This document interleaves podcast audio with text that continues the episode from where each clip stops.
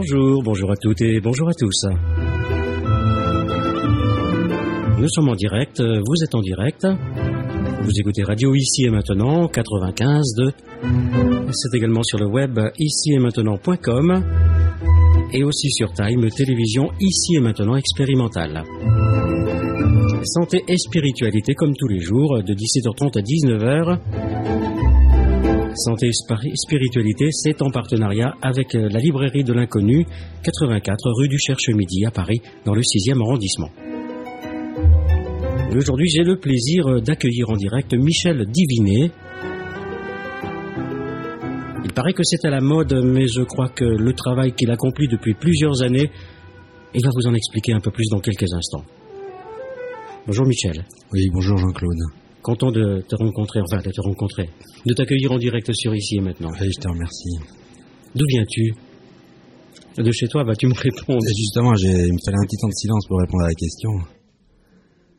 Euh, dans mon travail, on fait beaucoup de psychogénéalogie, c'est-à-dire que d'où viens-tu? Je pense que l'important, c'est de savoir où est-ce qu'on est né. Tu vois, je suis né à Strasbourg, je suis né en France. J'ai des ancêtres qui sont nés ailleurs, mais l'important, c'est de savoir où est-ce que je suis né, quelle est ma terre, où je suis né, celle qui, celle qui m'a accueilli en venant au monde. hein. Donc je suis, je suis français, je suis né en France et je suis français. Il y a longtemps? 53 ans. Quel a été ton parcours? Alors mon parcours, euh, mon parcours professionnel, euh, euh, un peu, je vais mélanger un peu de privé et puis de professionnel. Mon père est mort euh, très jeune, euh, moi j'avais 5 ans, et donc après j'étais en école militaire euh, de 7 ans à 23 ans, et euh, j'étais assez bon en- à l'école, j'étais bon en maths, donc j'ai fait l'école polytechnique. Ensuite je suis allé un an aux États-Unis, j'ai fait une maîtrise de sciences. Ensuite j'ai eu différents parcours euh, dans la construction d'usines et puis dans l'informatique. Et j'ai découvert ce dont on va parler aujourd'hui, euh, j'espère le plus possible et que ça concernera le plus de monde possible, les constellations familiales. Et quand j'ai vu ça, j'étais complètement fasciné par ce phénomène et c'est pour ça que j'ai changé et ça fait 5 ou 6 ans où maintenant où j'anime des constellations familiales. Donc en gros, j'ai un parcours qui est Mm. très, très, on va dire, euh, ingénieur, euh, pensée, euh, logique et rationnel. Société connue internationalement, Chambourcy, je pense. Oui, oui, oui, oui, Chambourcy, oui. Ouais, Chambourcy. Nestlé. Ouais. C'était OUI, là, OUI. Chambourcy, OUI, oui, oui. Et puis, euh, disons que j'ai- ça m'a, je suis maintenant d'une facette qui est complètement dans l'intuition, et je pense qu'aujourd'hui on peut avoir les deux. On peut avoir à la fois la partie logique et la partie, on va dire la partie rationnelle et la partie intuitive. Je me souviens, il y a quelques années, avoir lu Meurize. Ah bah c'était moi. on va dire. Non, j'étais un spécialiste de cette méthode-là en C'est informatique. Et euh, voilà, donc j'ai écrit deux livres sur le sujet, sur l'informatique, euh, sur les méthodes informatiques. Ça me paraît un peu loin maintenant, on va dire. Tu as changé d'orientation en, en quelle année Alors j'ai changé, j'ai commencé à animer les constellations familiales euh, en 2001. Vous qui nous écoutez, euh, je me permets quand même de demander euh, quelques questions d'ordre privé à, à Ouais. Michel Divinet. Vas-y. Hmm. Oui, alors euh, en 2001, tu as changé d'orientation complète? Non, pas complet, ça s'est fait progressivement, tu vois. Enfin, bon, même, disons alors, je vais faire un parallèle aussi. La naissance, c'est aussi une méthode, euh, c'est une métaphore la plupart du temps. J'ai eu une naissance difficile, donc moi j'ai cru qu'il fallait que je meure pour renaître après. Donc j'ai cru qu'il fallait que j'abandonne l'informatique pour pouvoir faire la psy, ce qui était faux. On peut faire les deux à la fois. On peut tout, enfin, tout est possible. On a, Quand tu dis tu, tu y as cru, euh, maintenant tu, tu es content de ton choix? Oh, c'est génial. Ouais. C'est vraiment génial. D'abord, je dirais euh, d'être invité à ici et maintenant. C'est ça. En 2006, Non, en 2006 est Ouais. paru un livre avec euh, pour titre Sur le chemin de l'âme. Oui. Vaste programme. Oui, le... alors dans les constellations familiales, on s'appuie sur un phénomène où on prend des représentants pour des personnes de notre famille ou même des symboles. Et après, on atteint un certain temps et ces personnes-là ressentent des choses. Et c'est ce qui un peu même m'a fait basculer moi dans la spiritualité, c'est-à-dire qu'il n'y a rien aujourd'hui qui explique pourquoi il y a ce mouvement et qui la plupart du temps va vers la réconciliation. Donc j'espère qu'on aura le plaisir d'en parler. Hmm. La réconciliation la plus importante, c'est celle qui va réconcilier les victimes et les persécuteurs. Tu sais, quand on prononce le mot famille, Oui. il y a une, une intensité de, de sentiment dans ce mot. Qu'en penses-tu? Oui, ça serait quoi? Des sentiments d'amour? Ou famille, je vous aime. De bon, réconciliation, euh, oui. souvent. Alors, la, la, la- en, en simplifié, la thérapie, enfin la psychologie, ça consiste à accepter sa famille. On accepte tout ce qui s'est passé dans la famille, et une fois qu'on les a tous acceptés, c'est là où on peut grandir. Et alors, c'est là où je dis aller sur le chemin de son âme. C'est-à-dire qu'on est libre de faire ce, qu'on, ce dont, pourquoi on est sur Terre. Bon, une fois en constellation, j'ai rencontré quelqu'un qui avait exactement la même, euh, la même, enfin, généalogie, tu vois, le même génogramme que moi. Son père était mort jeune, son père était allé en, était en école militaire. Sa mère avait été immigrée, sa comment dire, sa grand-mère euh, maternelle était sourde. Et donc je lui dit, bah, écoute, euh, on a tout en commun, sauf euh, moi j'étais beaucoup en internat et pas toi. Il m'a dit, moi j'étais aussi en internat pendant longtemps. Et il avait une vie différente de la mienne, tu vois. Donc en acceptant notre famille, on est à disposition de pourquoi on est là, quoi, on va dire, si on y croit. Jusque, jusque quelle influence la famille peut déterminer nos choix? Nous sommes en principe libres de nos choix. Alors, Bon, c'est encore un sujet, la libre nos choix. Et de vies. Pas tellement. Moi non, plus, j'y crois pas tellement. Bon, enfin, donc la famille, elle nous conditionne inconsciemment, c'est-à-dire que par amour pour les personnes exclues de la famille, on va avoir des comportements qui vont rappeler ces personnes qui ont été exclues de la famille. Par exemple, une personne peut passer son temps à regarder par la fenêtre uniquement pour rappeler un de ses ancêtres qui s'est défenestré. Et donc juste, c'est juste pour ça. Donc dans les constellations familiales, on va réintégrer la personne qui fait peur au système familial et qui n'a pas sa place. On va lui redonner sa place.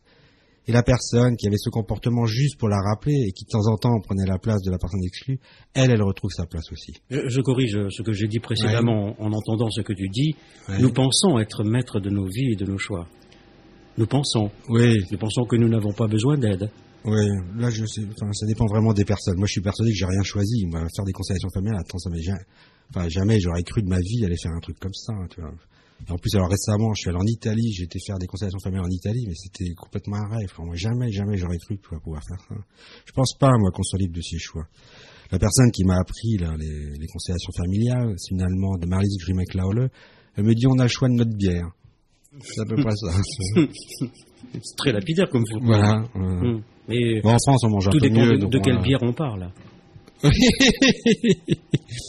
Alors ça, c'est encore un sujet. Est-ce qu'on choisit sa bière ou non Hein? Euh, Il paraît que des fois on meurt même plusieurs fois et on hmm. s'en rend pas compte. Hein. Mais tous les systèmes, la famille est un système, l'entreprise est un système, Exactement. l'école est un système. Exactement. Hmm. Donc on a des entités, on va dire, euh, des groupes ou des consciences euh, de famille, d'entreprise, de contes, de mythes, sans parler des religions qui sont souvent des systèmes assez forts où il est difficile d'en sortir. Et les systèmes ont leurs propres lois. Et les systèmes ont leurs propres lois. Alors, euh, les constellations familiales, ça a été inventé par un Allemand qui vit encore, qui est né en 1925, qui était missionnaire euh, en, Afrique du Sud.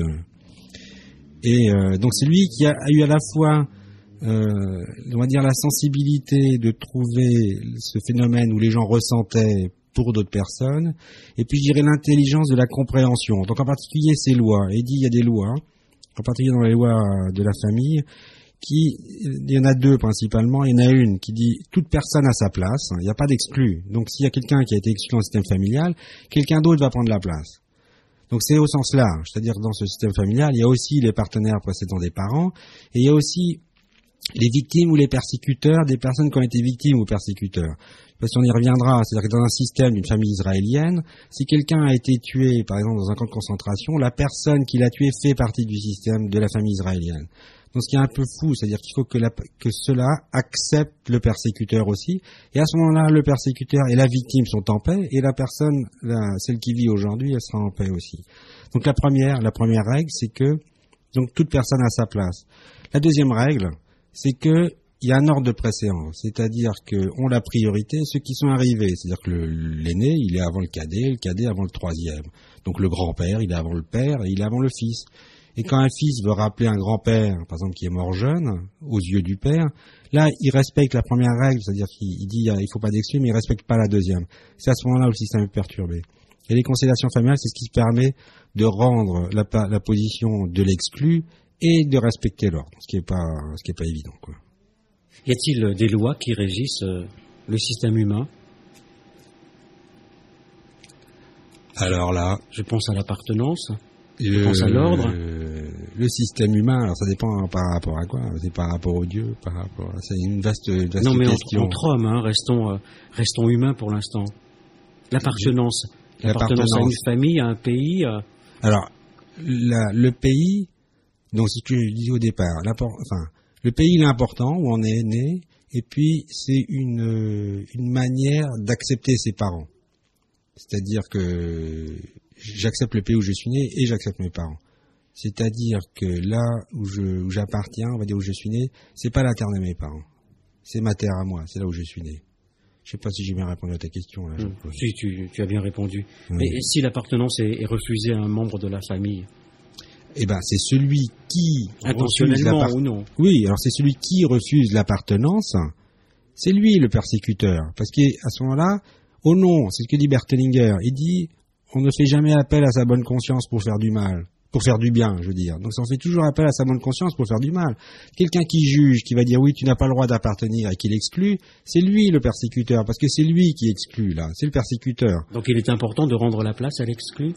Ah oui, c'est, on ne fait que ça. on- Hum. Quand je découvre, hein, oui, je oui, découvre, j'ai lu ton livre, mais, je découvre Moi quand aussi, c'est un, un sujet. C'est ben, enfin, en, plus, tu vois, enfin, c'est important de le répéter parce que c'est quelque chose qui, qui est un peu nouveau, tu vois, de dire il faut donner sa place à l'exclu. Et la plupart du temps, c'est le persécuteur, l'exclu, c'est pas la victime. Il y a beaucoup de gens qui se préoccupent de la victime, il y en a peu qui se préoccupent du persécuteur. Alors moi, j'ai un peu cette tendance-là. Mon père est mort pendant la guerre d'Algérie, il était officier. Moi, j'étais identifié à la personne qui avait tué mon père. Donc j'ai cette énergie de persécuteur, tu vois. Je- je l'accepte, hein. Je l'accepte, hein. je l'accepte. Eh tu vois. On voit beaucoup plus de gens qui se relèvent. Mais faut-il tout accepter? Alors, euh, ce que dit Bertelinger, c'est que si on accepte tout, c'est la sagesse. Tu peux répéter? Si on accepte tout, c'est la sagesse. Hum, Quelqu'un qui accepte tout, il a, à mon avis, il est indestructible. hum. Tu vois, j'accepte qu'il pleuve. Tu peux répéter une troisième fois parce que ça me semble essentiel, ce que tu viens de dire, Michel. C'est-à-dire, celui qui accepte tout, il est indestructible. C'est la sagesse, celui qui accepte tout. J'accepte tout. J'accepte tout ce qui se passe dans l'univers, j'accepte tout, tout ce qui se passe à tout moment. Je, je ne peux que être bien avec ça. Je ne peux que être bien. Bon, ça se fait pas du jour au lendemain. hein. c'est un chemin. Il y a du taf, hein. Ouais, y a du travail, comme on dit, pardon. Oui, c'est ça. Ouais, ouais, il y a du Alors l'appartenance, l'ordre. L'ordre, donc c'est l'ordre. euh, donc par exemple, si je donne un exemple, Par exemple, les parents viennent voilà. avant les enfants. les parents viennent avant les enfants. C'est-à-dire que dans un couple, la relation avec le partenaire vient avant la relation avec l'enfant. Alors après, ça se complique un petit peu quand on a eu des enfants dans un premier système. Après, il y en a un autre qui est créé parce que on, se mar- on divorce, on se remarie. Ça veut dire qu'à ce moment-là, la liaison entre le deuxième partenaire, elle est après la liaison avec les enfants. C'est-à-dire que ce qui est, enfin, il faut d'abord s'occuper des enfants avant le deuxième partenaire. Et Et donc c'est important pour le deuxième partenaire qu'il accepte les enfants du premier mariage. Je reviens à l'enfant, parce Ouais. que cela me semble important, c'est le départ. Oui. Chaque fois qu'un enfant remplace un autre enfant, le système est perturbé. Ah complètement, complètement. D'ailleurs, enfin il y a beaucoup de choses. euh, Enfin le système. Alors donc va- je vais aller être un peu plus précis. C'est quelque chose qui arrive très souvent, c'est-à-dire quelqu'un a un frère ou une sœur morte.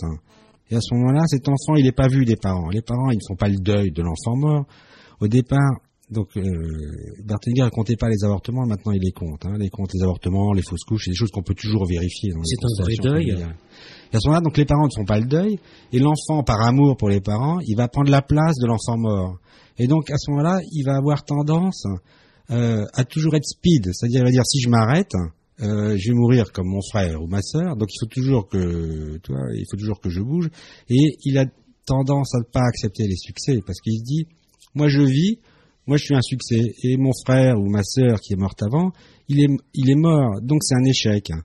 Ce qui est pas vrai si on regarde ça de très haut et de très loin, c'est-à-dire que la vie sur Terre elle est assez courte quand même, donc il n'y a pas énormément de différence si quelqu'un y vit longtemps et si quelqu'un y vit peu de temps. Je fais donc je fais des constellations de comptes et euh, j'ai fait comme constellation, j'avais fait euh, Hamlet. hein. Et tu sais, il y a la, y a la tirade de être ou ne pas être, tu vois. Et euh, sorti de son contexte, il dit mourir ou dormir. hein, ça, c'est exactement, je pense, ce que ressent quelqu'un qui a eu un frère ou une sœur qui est mort. Et ça, c'était le cas de Shakespeare. Shakespeare, il a perdu une sœur qui s'appelait Anne. Et je pense que c'est exactement ça. C'est est-ce que j'ai le droit de vivre? Est-ce que toi, ces sentiments de justice et de balance, si quelqu'un avant moi il est mort? Oui, mais accepter, il, il y a le si.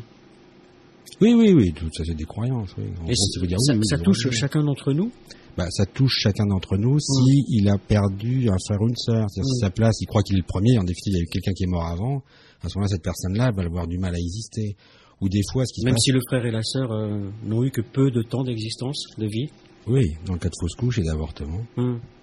Et même si la personne ne l'a absolument pas connu, et même si la personne, les parents ne l'ont pas dit à cette personne. à l'enfant. La fidélité. Et souvent, je pense que les gens aussi, ils ont du poids dans ces cas-là. Ils prennent beaucoup de poids, ils grossissent parce qu'ils veulent la prendre la place pour deux aussi. De quel besoin archaïque découlent les lois dans les systèmes familiaux? Je ne sais pas si j'ai bien formulé ma question. Euh, il y a le mot archaïque. les lois de la euh, biologie sont intransigeantes. Tu, partages cet avis ou pas? Alors, je ne sais pas lesquelles lois de la biologie dont tu parles. C'est quelle loi? Maintenir l'espèce. Alors, ça me fait, tu vois, c'est euh, ce qui est un peu spécial dans les constellations familiales, c'est que, on va dire, on va parler d'amour. Hein. C'est-à-dire que, par exemple, une personne, un enfant, il va rappeler l'être exclu par amour. Mais souvent, ça peut être un amour mortel. C'est-à-dire que, on va dire, s'il y a une personne qui s'est suicidée, euh, même très très longtemps, 6 7 générations avant, au départ, il peut y avoir une culpabilité personnelle, comme un avortement, ou quelqu'un qui a tué quelqu'un d'autre, euh, même s'il est innocent. À ce moment-là, il peut y avoir suicide, ou les gens des gens qui, qui, sont à la guerre, tu vois, et puis tous les gens sont morts, eux, ils sont les seuls rescapés, ils culpabilisent pour ça à ce moment-là, il peut y avoir une fidélité par rapport à ce suicide. C'est-à-dire qu'on va taire le suicide et puis les gens vont se suicider. Ils vont peut-être se suicider à la même âge que, je sais pas quoi, l'arrière-grand-oncle est mort et s'est suicidé. Donc là, tu vois, l'amour, il est tellement fort que les gens, ils veulent pouvoir mourir, tu vois, juste pour rappeler cet amour. L'amour n'est pas toujours orienté vie et vers la survie de l'espèce, tu vois. Il peut être orienté juste par fidélité avec la conscience familiale. Il y a, alors j'ai du mal toujours à dire, c'est Bozo Merni qui a qui parle des liens invisibles entre les gens qui veulent rétablir un certain de balance, tu vois. Et euh, pour rétablir cette balance, on peut même vouloir mourir. La plupart des maladies sont des maladies d'amour, tu vois. Un cancer, euh, il y a beaucoup, je veux mourir. Soit je veux mourir pour remplacer la personne qui est morte, soit je veux pour la suivre, ou je veux mourir à la place de la personne. Dans mon livre, je, je par exemple, j'ai fait la, la généalogie de Freud, tu vois. Freud, il a perdu un frère après lui qui s'appelait euh, Julius, et il a perdu aussi un oncle maternel qui s'appelait Julius. Donc pour moi, Freud, euh, il voulait remplacer son frère, il voulait remplacer son oncle auprès de sa mère, il voulait pas remplacer son père. Et Freud, il a une fille, Sophie, qui est morte, elle avait 18 ans, en 1920.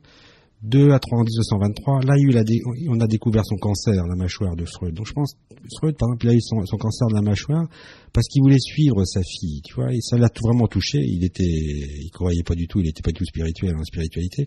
Donc il voulait suivre sa fille.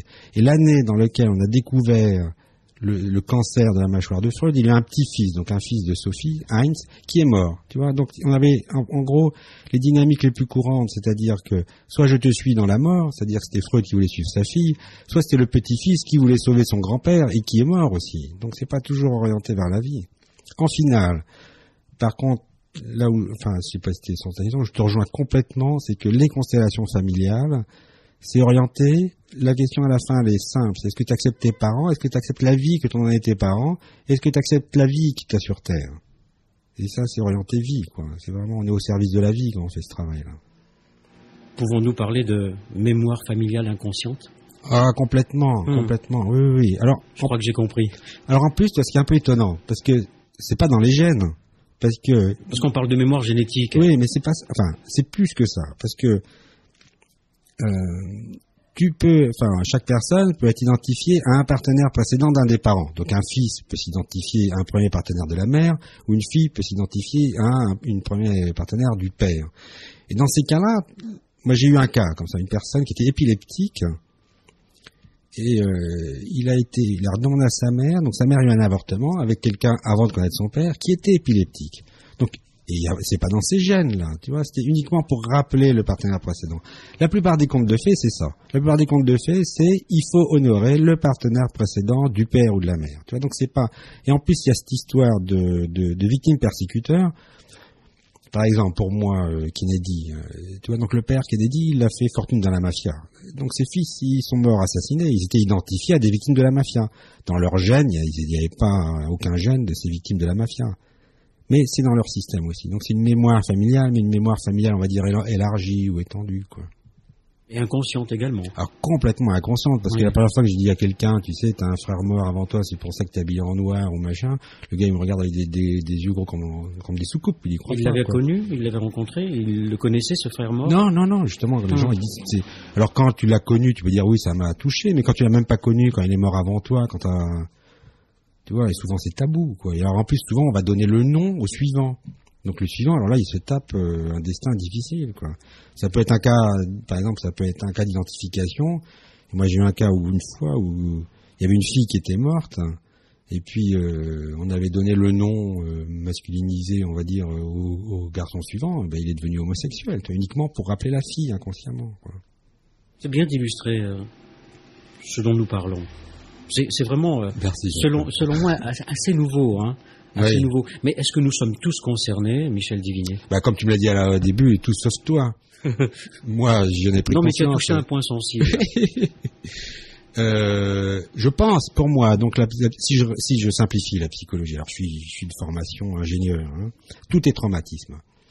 Donc on a des comportements qui sont là uniquement, enfin il y en a des comportements qui sont pas, on va dire, euh, adaptés à la situation parce qu'il y a eu un traumatisme. Ce traumatisme peut être transgénérationnel. Donc transgénérationnel, c'est le cas des constellations familiales. Transgénérationnel ou un frère mort avant ou euh, Ce qui a été mon cas. t'es bien frère mort avant. Un frère et une sœur Un frère et que une je n'ai pas connus. Ouais, Je me livre un peu, hein. ouais. Mais euh, je n'ai jamais eu de traumatisme spécifique. Oui, oui, oui. J'essaie simplement de penser et de croire que là où ils sont tous les deux, ils sont fiers de leur frangin, qui est arrivé après eux. Alors, dans ces cas-là, tu vois, c'est de dire, euh, tu peux dire à ses, à ses frères et sœurs, tu dis, je vis encore un peu et après j'irai vous rejoindre. Mais c'est logique de toute façon. Je vais mourir, tu vas mourir. Nous oui, allons mais c'est important de faire la différence, que tu acceptes, que tu acceptes de, de vivre à ton propre rythme, tu vois, et pas d'accélérer le cours des choses pour aller les rejoindre. C'est-à-dire que tu te reposes de temps en temps, tu t'arrêtes, tu respires, et puis tu sais que tu vis même si tu es arrêté, tu vois. Après, par exemple, tu peux arrêter de fumer, parce que tu sais que fumer, ça accélère aussi, tu vois. Donc c'est j'accepte de vivre. Oui, mais j'ai ma liberté euh, d'en fumer quelques-unes dans la journée. Bah, quand tu fumes dans la journée, alors pense à tes frères. C'est très souvent, ta très souvent un besoin chez l'autre. Attention, je- Ouais. je ne t'accuse pas, hein, Ouais. de culpabiliser l'autre. Alors, on a un petit un peu parlé avant l'émission, c'est-à-dire que Bert Hellinger, il va déterminer, il dit il y a trois niveaux de conscience. hein. Il y a la conscience individuelle, qui elle est très orientée, donc euh, on va dire survie, mais survie euh, basique, c'est-à-dire je dois appartenir à un clan pour survivre. Parce que l'enfant, quand il naît, il est complètement perdu. S'il n'est pas relié à son père, enfin et à sa mère surtout, il ne sait pas quelle est sa connexion avec la vie. Moi, ça m'est arrivé parce que je suis, je suis né prématuré, j'ai été séparé de j'étais 15 jours à l'hôpital. hein. Et donc l'enfant, il va régler il va, il va régler, il va respecter les règles du clan pour avoir cette sensation d'appartenance. Euh, ensuite, donc la conscience familiale, celle dont on parlé avec les deux règles, la règle de tous les exclus, enfin pas d'exclus, et puis la règle de préséance, c'est elle qui, euh, comment dire, qui va maintenir le clan, c'est-à-dire elle va maintenir les personnes à l'intérieur, donc les exclus, et elle va tout faire pour sa survie. hein. donc il y a des règles. Et donc en fonction euh, du clan auquel on appartient, euh, on va aller prier Dieu, je sais pas quoi, le vendredi, le samedi ou le dimanche. Et puis si tu appartiens à un clan qui dit c'est le vendredi et puis tu le fais le samedi, bah tu auras mauvaise conscience. Alors Bertelinger, et donc si on le fait, ça veut dire qu'on va s'affranchir de ces règles du clan et qu'on va aller, donc ce que j'appelle sur le chemin de son âme, c'est-à-dire on va aller sur sur sur nous, sur nous-mêmes, sur ce Ce qui nous guide. ce qui voudrait dire, pardonne-moi, Oui, je t'interromps, hein, vas-y. que l'individu est membre d'une famille avant d'être un être particulier, voire un sujet particulier. Je pense qu'il y a une progression dans la vie parce que tu as cette, cette forme de tu es dépendant quand tu nais. Un enfant, il peut pas survivre tout seul. Donc, obligatoirement, il est dépendant. Donc, il a cet instinct de survie qui fait qu'il est membre de sa famille parce qu'il a compris que c'est en étant membre qu'il est, euh, qu'il peut vivre. Et quitte à ce qu'à à adhérer complètement à cette conscience, cette conscience qui va dire, euh, dans certains cas religieux, tu peux aller tuer l'ennemi. Euh, et là, dans une conscience in- individuelle, enfin, dans la conscience individuelle, on va dire de l'homme, c'est pas normal d'aller tuer quelqu'un, quelqu'un d'autre. Alors que dans une conscience familiale ou de groupe ou de nation ou de religion, on va Mm. dire oui, j'ai le droit. Ça devient presque une obligation. Et, et- et tu as mauvaise C'est- c'est conscience, tu où- le sais pas. Et, Où vient le fanatisme ah ben complètement. Mais Oui. il y a, il y a une sorte d'innocence là-dedans. C'est-à-dire que quand tu, quand tu vas, comment dire, quand tu vas suivre ces règles, tu te sens complètement innocent. T'es pas individualisé. Mais je l'ai fait parce que c'était comme ça, tu vois, parce que tout le monde le faisait, parce que c'était comme ça. Et Mm. t'es- il y a un sentiment d'innocence qui est, qui est faux, mais enfin qui est là. Hmm. Il y a eu les travaux de Moreno et, et Satire avant euh, Alors, Bertelinger. Oui, avant Bertelinger, il y a eu donc Moreno et Satir. Moreno, c'était pour le psychodrame. Donc je dirais une différence entre, je connais pas bien, tu vois, j'en ai vu, j'ai lu, mais j'ai vu aucun des deux. Le travail des constellations familiales, ce qui est intéressant, c'est que d'abord on peut prendre un représentant pour soi. C'est-à-dire je prends quelqu'un pour moi et, et l'animateur va s'appuyer sur la réaction de cette personne. Donc il y a dissociation de la personne. Hein. Euh, Virginia Satir, je crois qu'elle elle prenait des autres personnes qui représentaient donc les personnes de la famille, euh, mais disons qu'elle s'appuyait pas sur le ressenti des personnes. Hein. Ça tient après vraiment à la sensibilité de l'animateur qui va découvrir des choses. Tu vois. Hmm. Euh, Moreno, par contre, ce qui était intéressant, c'est que dans le dans le, le premier psychodrame qu'il citait quand il était à Vienne, c'est qu'il avait pris une personne et lui avait fait jouer le rôle d'une prostituée. Donc là, il lui avait fait jouer un rôle différent. Donc je pense qu'il y a un, c'est intéressant de dissocier la personne, de dire soit quelqu'un va, va, prendre ta place, soit toi tu, tu, joues un autre rôle pour aller dans une dimension qu'elle connaissait pas. Donc Bertelinger, vraiment ce qui est important, c'est on s'appuie sur le ressenti des personnes. et Satire avaient constaté que dans une famille où une personne va mal, ce n'est pas forcément celui qui va mal qui est à l'origine du problème. Ah oui, complètement. Ça. Oui, tu as l'école systémique de mm. Palo Alto qui, mm. eux, mettent beaucoup l'accent. Tu vois, tu as Milton Erickson aussi qui avait vu ça. Euh. Il y a eu beaucoup de précurseurs qui disent tout cela, mais Jodorowsky avait aussi fait des constellations familiales. Il y a eu beaucoup de personnes, tu vois. Berteninger, il a vu qu'il pouvait s'appuyer, donc il pouvait prendre un représentant pour la personne, des représentants pour les autres, s'appuyer sur ce mouvement des représentants, et il en a déduit des règles dont on a parlé, hein, les règles de préséance, euh, c'est ça, ça où il est fort, tu vois. C'est là où il est vraiment, il est impressionnant. Alors au départ, il faisait des constellations où on savait quelles étaient les personnes. Tu vois, pour quelqu'un pour toi, pour ton père, pour ta mère, et puis on s'appuyait là-dessus pour voir où ça allait. On allait voir là où ça allait mal, et puis on, mettait soit des personnes supplémentaires, soit on leur faisait dire des paroles qui étaient euh, des paroles libératrices, comme celles que je t'ai dit tout à l'heure. Et après, il a développé quelque chose, il appelle ça le mouvement de l'âme, où les gens, naturellement, en attendant, en attendant un certain temps, ils sont pris d'un certain mouvement. Et là, on attend. Et souvent, dans 95% des cas, ce mouvement il va vers la réconciliation, même si on ne sait pas qui c'est. Tu vois, par exemple, euh, il y a une personne, elle va dire oui j'ai des fantômes, des choses comme ça. On dit ok, prends quelqu'un pour les fantômes que tu as. Hmm. La personne elle l'aimait et puis après ils sont tous, ils sont tous en paix. Tu vois. Il me semble, euh, enfin non, ce n'est pas il me semble, je suis certain dans ce qu'a dit Bert Hellinger, mhm. ne pas reconnaître et honorer sa famille, ne pas avoir de racines, c'est ne pas posséder de colonne vertébrale. Oui, oui on peut le oui, oui. D'ailleurs, souvent, toi, bon, je pratique d'autres thérapies comme le MDR, où là, on, c'est des techniques très performantes, par exemple, pour faire le deuil des personnes euh, qu'on a connues. Et tu vois, souvent, quand les gens, ils ont perdu un frère ou euh, des parents, c'est un membre qui leur manque, tu vois. Les gens, ils ont perdu un bras gauche, tu vois, il a mal au bras gauche parce qu'il a perdu un frère. Il a mal à la colonne vertébrale ou il a plus de dos, tu vois, parce qu'il a perdu son père. Moi, j'ai donc moi, quand j'étais en internat, j'étais petit, on était, la plupart du temps, on était tous orphelins et on avait tous des problèmes de dos. Ensuite, il y a autre chose, ça veut dire aussi quand on dénigre ses parents, tu vois, c'est-à-dire qu'on refuse une partie qu'on a en nous. Donc c'est là où vient la dépression, quoi. C'est un trou qu'on fait à l'intérieur de soi-même, quoi. On est nos parents, on est. Bertelinger, je, continue. Hein, oui, que, et en plus, euh, il t'a adressé un, courrier euh, remarquablement sympa. Mmh. Bertelinger, qui, qui, continue en disant Tu habites dans cette ville qui fait partie d'un pays dans l'Europe, continent d'une planète nommée Terre. Cette petite planète fait partie du système solaire et tourne autour du Soleil. Le Soleil est une étoile faisant partie d'une galaxie, la Voie lactée, une galaxie parmi des centaines de millions de galaxies, et le tout forme univers. Hmm. Nous sommes dans l'univers. Nous vivons avec l'univers. Et nous, nous devrions. Et nous sommes vivants. Alors, enfin, il y a plusieurs choses à tiroir. Je pense que l'important, c'est de savoir que nous sommes vivants. Aujourd'hui, nous sommes vivants. Demain, nous allons mourir la mort est devant nous et, la vie est derrière et à l'intérieur de nous. Hein. Donc nous sommes dans l'univers, mais nous, avons, nous sommes en vie. Quand il y a une différence entre nous, les planètes et le Soleil, nous sommes en vie, nous sommes des humains et il faut qu'on accepte notre condition de mortel. Même si on croit peut-être à autre chose euh, après la mort, mais on a quand même cette condition de vie qu'on accepte. Hein. Et je ne sais plus quelle était la deuxième. J'ai oublié.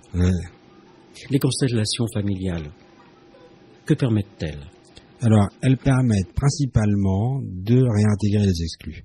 C'est vraiment l'objectif. C'est-à-dire qu'il y a une identification par amour pour une personne qui n'est pas reconnue dans le système familial, on s'identifie à cette personne.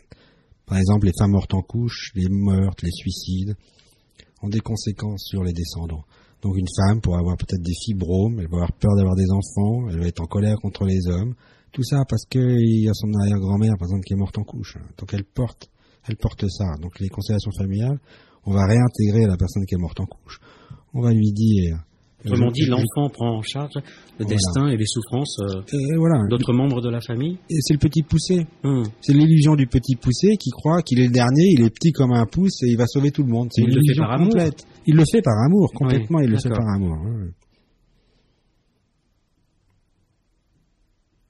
Tu sais que c'est passionnant. Je te remercie. C'est vraiment passionnant.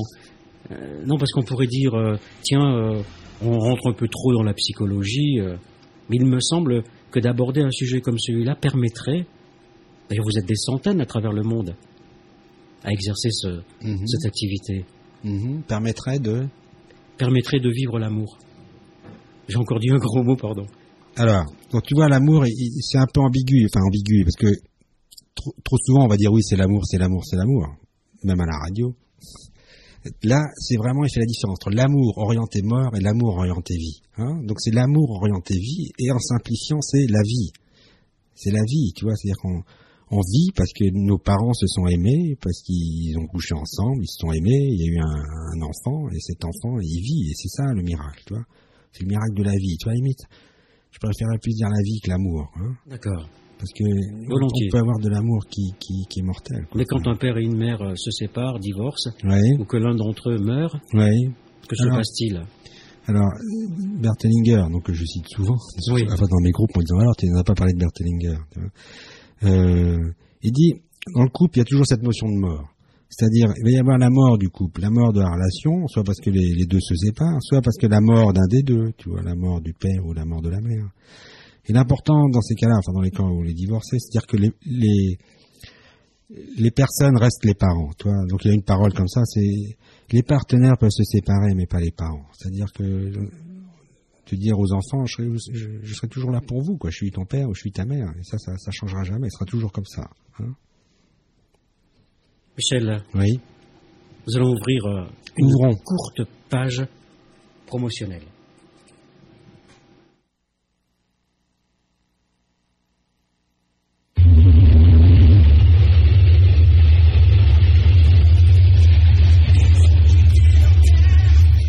Pour euh, contacter Michel Divinet, deux numéros de téléphone, le 01 46 60 78 63 01 46 60 78 63 ou bien le 06 16 08 04 77 06 06 16 08 04 77 Page promotionnelle.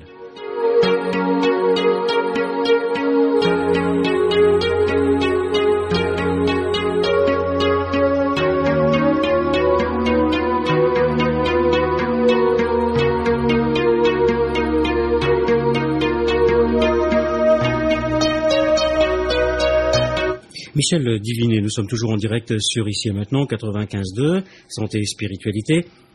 Y a-t-il réparation des liens familiaux ici et maintenant?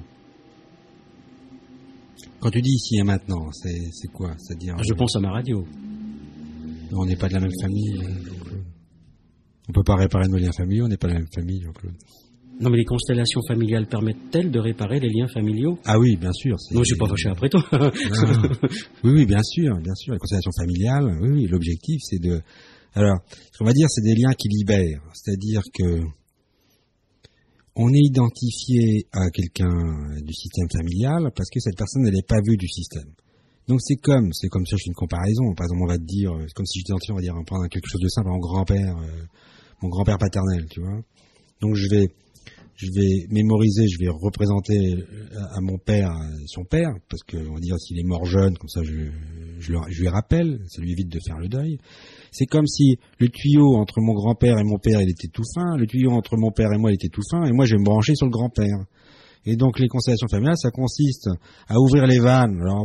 C'est des liens ou les liens d'amour aussi entre le grand-père et le père, ensuite entre le père et moi. Et après moi, je peux m'appuyer sur mon père, mon père peut s'appuyer sur son grand-père, et puis la vie est belle. Et là, on a restauré les liens. C'est-à-dire que on incorpore et on reprend à l'intérieur de soi, on va restituer des liens, on va libérer des liens. Il y a un livre comme ça qui est sorti qui s'appelle Les liens qui libèrent, euh, pour être en paix avec nous-mêmes et en paix avec notre famille. Et on accepte ce qui s'est passé dans la famille, on accepte les défauts et les qualités des personnes de notre famille, et comme ça, on n'a pas besoin d'aller les voir dans l'univers.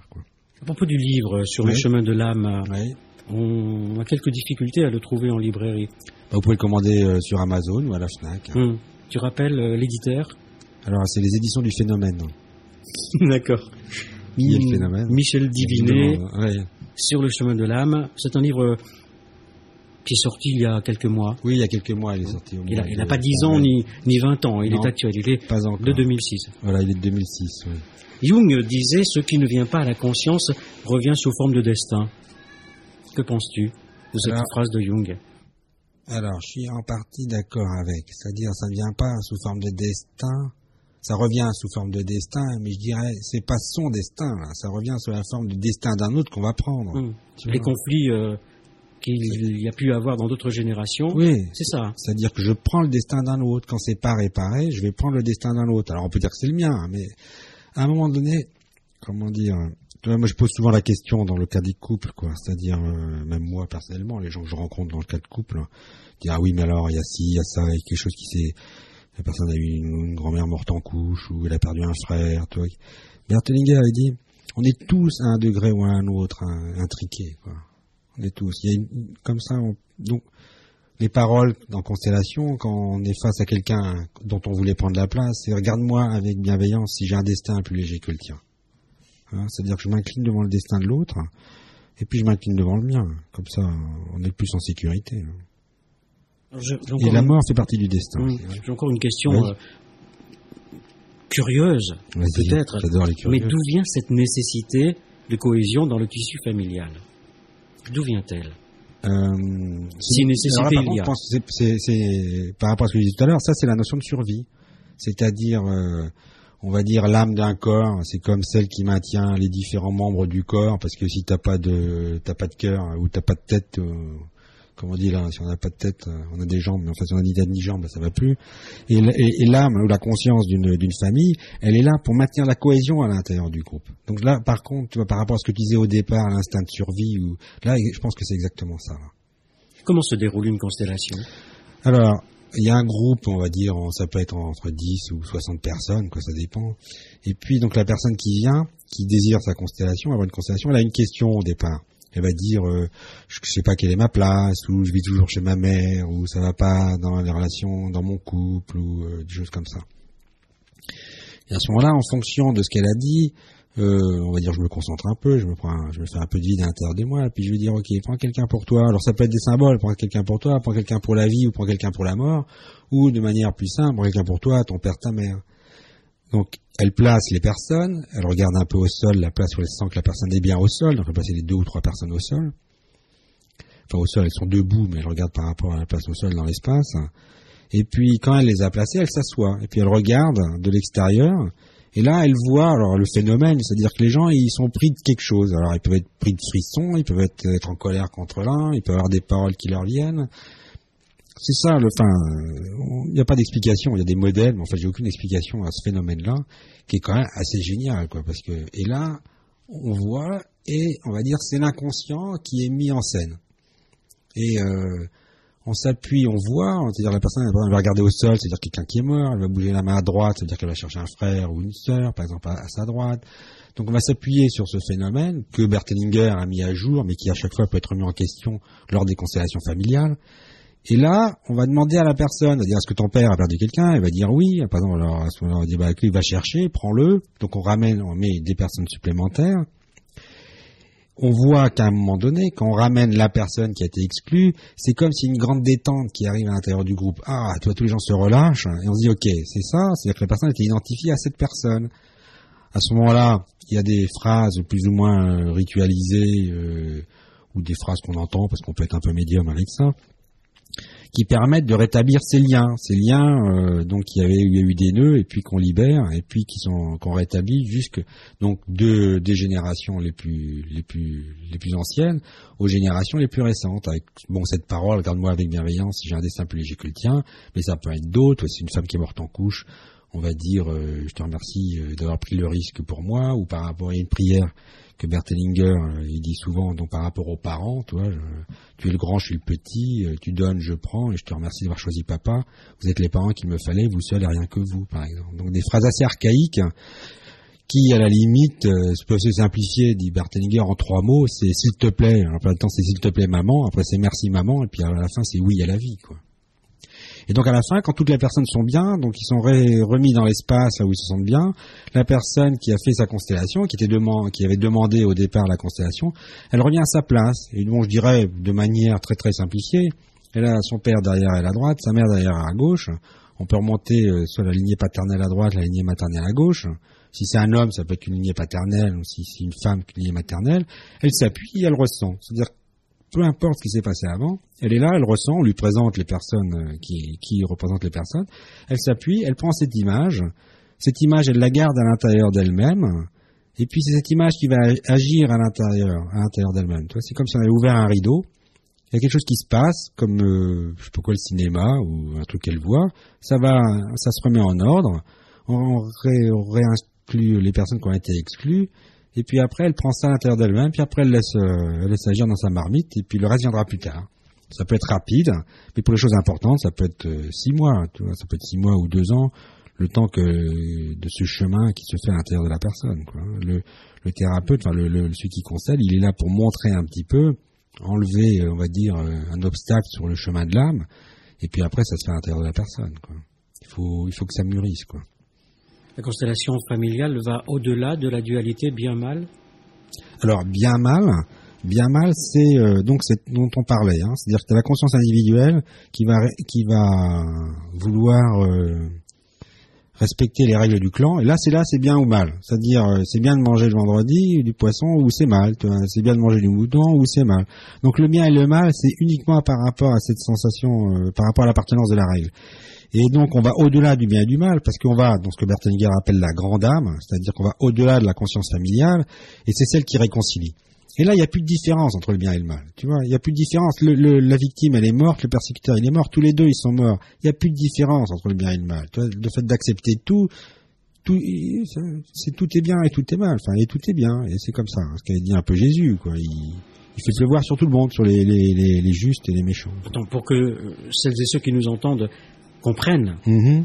Parce que ce que tu viens de dire risque de faire sursauter.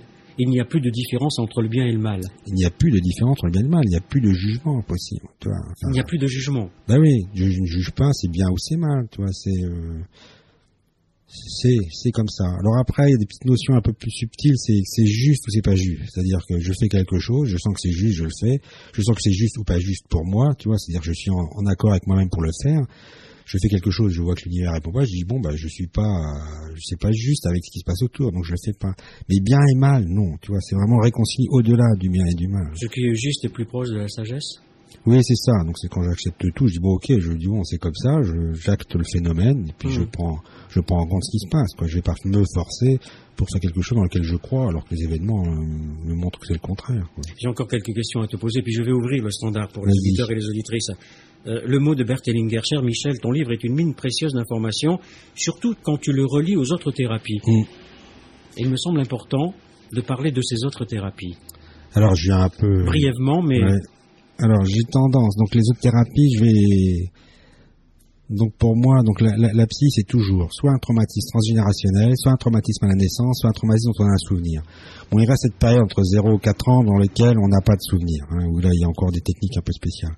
Et après, je dis les différentes thérapies, il y a les thérapies qui sont orientées sur le corps je respire, je danse, je regarde, je regarde un coucher de soleil, je prends quelqu'un, il me serre dans ses bras. Euh.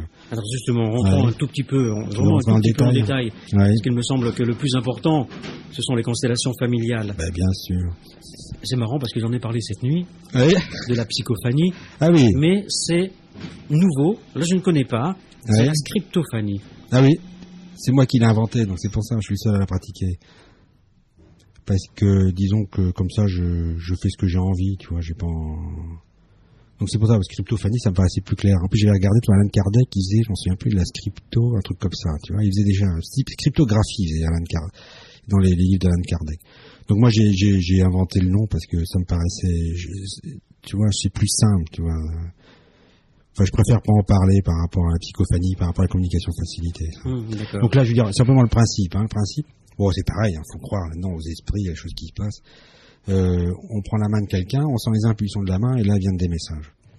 Et donc, euh, moi, je fais ça rarement. Je fais ça avec les gens qui croient en quelque chose de spirituel, et les messages sont plutôt spirituels.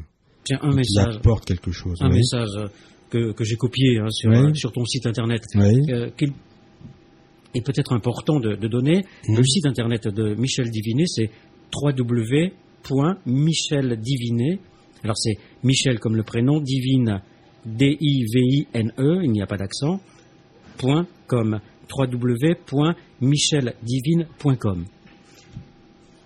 Aime la vie, le reste est de surcroît. Je le trouve génial ce message. Ouais, c'est génial. Moi, je, suis- je suis fasciné par les messages en, en, en psychophanie Schizophrénie, schizophrénie. oui. Oui, c'est, c'est simple. C'est, oui, oui, oui. Et c'est vrai, c'est vrai. Tu vois, il y a une phrase de, de Berthelga, quand deux Zoulous se rencontrent, dit comment tu vas? Il m'a dit, moi je vis, alors ça va. C'est tout. Aimer la vie. C'est un parcours, hein, aimer la vie. Savoir que, savoir que la vie, elle pousse, qu'elle est là et que demain, elle va nous apporter autre chose. C'est, c'est beau, ça, tu vois. C'est, c'est un peu ma leçon, tu vois, moi-même personnellement, parce que, euh, mon père est mort jeune, tu vois, moi j'étais en internat, donc j'ai eu des trucs, des moments difficiles, quoi, et de se dire, non, tu vois, demain, et demain c'est beau, tu vois, on se lève le matin, il y a le soleil, ça nous apporte quelque chose, tu vois, c'est rien que d'être content de vivre et de respirer, quoi. Ne rien faire, s'arrêter et puis être content de vivre. Il y a quelques années, David Servan-Schreiber a, a remis au goût du jour Mhm. le MDR, Oui, donc il a écrit un livre qui s'est vendu... euh, il n'est pas l'inventeur. Non, c'est Francine Shapiro, donc il a inventé ça en d'accord. 80, je crois 86 ou quelque chose comme ça. Hmm. Par contre, il a le monopole en France, quoi. Mais c'est une technique qui marche très bien à l'EMDR. Hein. Tu as suivi une formation avec Alors, j'ai suivi euh, une formation avec euh, David Servan-Schreiber. Alors, pour les auditeurs, EMDR ne veut pas dire être mort de rire. c'est un truc anglais. euh, Bon, Oui.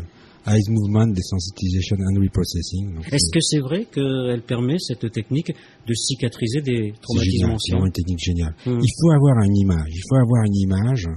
Et la technique est assez codifiée. On va aller voir les croyances négatives, la détresse associée à la croyance négative, la véracité de la croyance positive.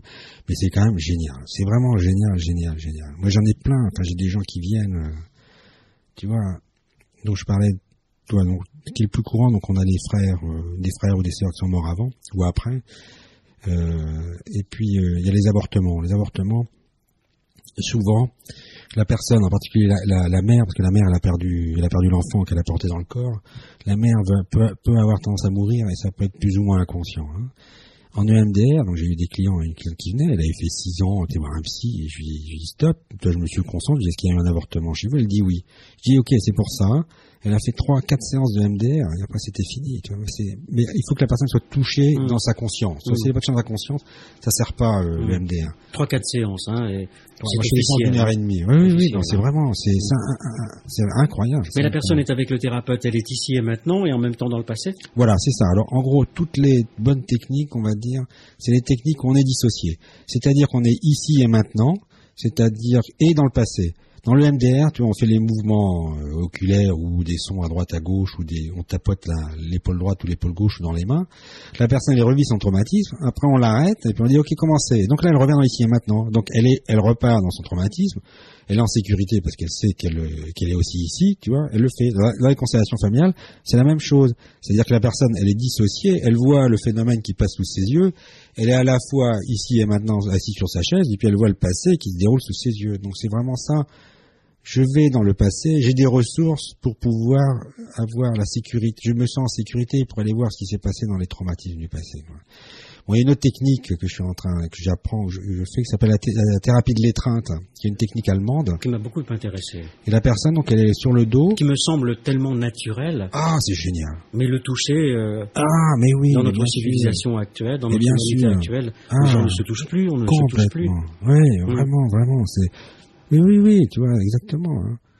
J'ai une personne comme ça, euh, donc un client, euh, son père, son père s'est suicidé. Il parlait à toute allure, il était pas bien. Je l'ai pris, je l'ai serré dans mes bras, et puis c'est tout. Pendant cinq minutes, il m'a dit ça me manquait. Je dis, ouais.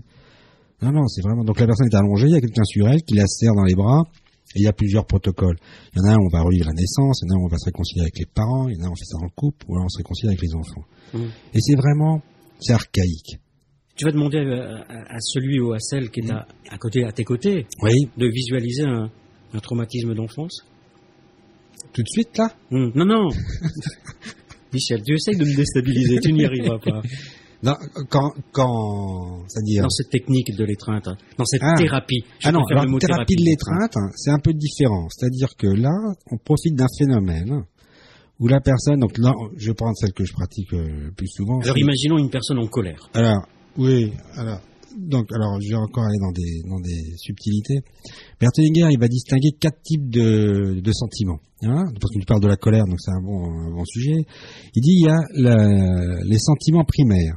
Les sentiments primaires, par exemple la colère, si je suis en colère contre toi parce qu'il y a quelque chose que tu vois qui m'a fait, qui m'a marché sous le pied, je suis en colère contre toi et je te pousse, par exemple. Hein. Donc ça, la plupart du temps, je suis en contact avec toi, j'ai les yeux ouverts, je te regarde dans les yeux, et puis je suis orienté à action. Il y a d'autres sentiments, c'est les sentiments, on va dire les sentiments raquettes. Hein. C'est-à-dire que je vais être en colère contre toi parce que je voulais te demander quelque chose, mais j'ai pas osé. Et puis hein, je me quand même Jean-Claude, il aurait pu comprendre que nanana, je vais comme ça et j'ose pas te demander, donc je vais être en colère contre toi. Il y a un truc un peu plus subtil, c'est-à-dire que tu m'as fait un beau cadeau et puis euh, ça, ça m'embête, hein, j'ai pas envie de te dire merci, donc je vais être en colère contre toi, je vais me dédouaner de ça, tu vois. Après, donc ça, sentiment, euh, en analyse transactionnelle, on appelle ça les sentiments raquettes, vois, ou les timbres. Après, donc il y a le troisième, c'est sentiment ternaire, c'est-à-dire que moi, je vais être en colère euh, contre ma femme, et puis c'est la colère que mon grand-père avait contre sa femme. Donc c'est pas la mienne. Et donc souvent, il y a un fort sentiment d'injustice. Les gens, ils sont en colère, non, c'est pas normal, ils montent sur leur grand chevaux, et ils ont les yeux fermés, et ils sont aux anges, ils sont innocents, quand ils sont comme ça, ils récupèrent euh, quelque chose. Hein. Et alors, donc les, la thérapie de l'étreinte, ça permet. Donc ce qui est vraiment, ce vraiment dur dans les sentiments, c'est que tu peux aller dans un sentiment et ça se trouve la personne c'est pas le sien, donc tu peux y aller, elle va pas en sortir. Dans la thérapie de l'étreinte, la personne est allongée et donc on lui dit euh, comment c'était quand tu étais petit, où est-ce que tu habitais, comment c'était ta maison et tout ça. Ok, après, elle s'allonge, il y a quelqu'un sur elle qui la sert bien. Et là, on l'a fait régresser dans la maison où elle était quand elle était petite. Quand tu dis régresser, euh, ça me On lui ferme les yeux, on mmh. respire, on mmh. fait un peu d'hypnose, on passe sur l'expire, mmh. fermes les yeux, là, tu te promènes, et puis où est-ce que tu es? Tu es à l'extérieur Est-ce que tu es à l'intérieur? C'est quel moment, est-ce qu'il fait beau dehors, euh, est-ce que ta maman elle est là, elle est pas là, est-ce que tu as mangé, est-ce que tu pas mangé, hop, la personne retourne dans son, dans son enfance. Et là surgit un traumatisme. Et et ce traumatisme, il arrive naturellement parce qu'il y a du poids. Je ne sais pas non plus expliquer le phénomène, parce qu'il y a du poids, c'est comme s'il y avait un catalyseur, la personne elle va dans son, dans son traumatisme. Dans le MDR, tu choisis le traumatisme. Dans la thérapie de l'étreinte, tu choisis pas le traumatisme, le, le, traumatisme il vient. Après, une fois que la personne elle, se met en colère contre son, son, son, père ou sa mère en disant oui, il faut que tu me regardes, j'ai besoin d'être vu ou machin, la mère ou le père regarde à la fin, il arrête de lire son journal, on lui dit à table, oui, tu peux parler, ainsi de suite on refait une petite constellation pour voir la dynamique des parents, et après elle se rallonge et on va à un traumatisme des parents. Alors ça c'est encore complètement, encore plus fou quoi. J'ai fait une constellation comme ça en Allemagne. La personne, elle a vu, donc c'est une personne qui, dont les parents habitaient dans la mer Baltique. Il y a eu beaucoup après d'Allemands, il y a eu beaucoup de, gens qui sont revenus en Allemagne, hein, qui ont été réfugiés en Allemagne. Et la personne a visualisé ses parents, son père, qui était petit avec ses frères quand ils étaient au bord de la mer Baltique avec ses parents. il avait compris la nostalgie que son père pouvait avoir de la mer Baltique. C'est incompréhensible. C'est incompréhensible que la personne, elle ait intégré à l'intérieur d'elle-même un traumatisme des parents. Et souvent, comme ça, après, elle comprend. Elle comprend pourquoi, par exemple, son père ou sa mère n'était pas disponible pour lui donner parce qu'elle avait vécu ou qu'elle était partie dans son truc. Dans la deuxième phase, on apprend donc aux parents, ils vont aller s'appuyer sur leurs propres parents. Hein. et puis dans la troisième phase, donc cette thérapie de l'étreinte qui est euh, réconciliation avec les parents, la personne soit elle va au ciel, euh, dire, euh, elle va voir les parents, là c'est des paroles comme des réconciliations familiales, ou alors bon, si les parents vivent, ils, vont comme s'ils allaient là où vivaient les parents. C'est une femme, c'est une psychologue tchèque qui a inventé ça, qui s'appelle Jirina Prekop. Il n'y a pas de livre encore traduit en français, et Jirina Prekop et Bertlinger ont écrit un livre ensemble hein, sur le sujet. Quoi. C'est un peu, euh, pardon pour mon humour un peu suspect, euh, c'est je te tiens, tu me tiens par la barbichette. Alors c'est qu'un peu plus que par la barbichette, mhm. c'est le haut, le bas et tout ce que tu veux. Mais je te tiens et tu restes. Et je reste. Et je crois que ça, c'est une parole hyper importante. C'est que ça, tu vois, l'amour, je pense que c'est que ça. Tu es avec la personne, tu la tiens, tu dis est-ce que tu restes? Je te tiens, tu restes? La personne dit oui, je reste. Puis tu as envie de partir, ok, je te lâche, quoi. Mais il y a que ça dans le, dans le couple, il y a que ça, c'est je reste. Est-ce que tu es d'accord pour rester avec moi? Oui. Sans, sans, sans te changer, tu es comme là et je reste comme tu es. Tu vois, je vais pas attendre que tu aies changé, que tu fasses les choses différemment. Je t'accepte tel que tu es et puis, et puis on reste ensemble. Pour moi, c'est vraiment la parole la plus forte dans les couples. Quoi. Et après, bon, ça peut se retrouver un peu chez les parents, c'est-à-dire que les, parents et enfants, c'est-à-dire que la, mère, tu vois, au lieu de dire à l'enfant, euh, toi, t'es, t'es, t'es méchant, euh, ça va pas, va dans ta chambre, tu vois. C'est pas ça, elle prend la mère, elle prend l'enfant, elle, le serre dans les bras et puis elle dit, je reste. Tu vois, je reste. Je te tiens. Je te tiens. Et après, qu'est-ce qu'on fait? Pas maintenant, mais qu'en fait-on? De tout ça? Oui.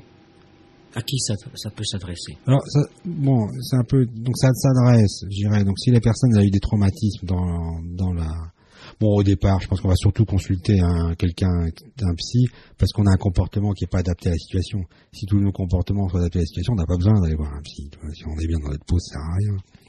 Après, dans le comportement, soit c'est du transgénérationnel, on va faire plutôt des constellations familiales, soit c'est la naissance, on va plutôt faire la thérapie de l'étreinte, soit c'est euh, un, un, un, traumatisme dont on n'a pas un souvenir, plutôt hypnose, on peut faire des, des régressions, soit c'est euh, un souvenir, dont, un traumatisme dont on a un souvenir, on va plutôt faire de l'MDR.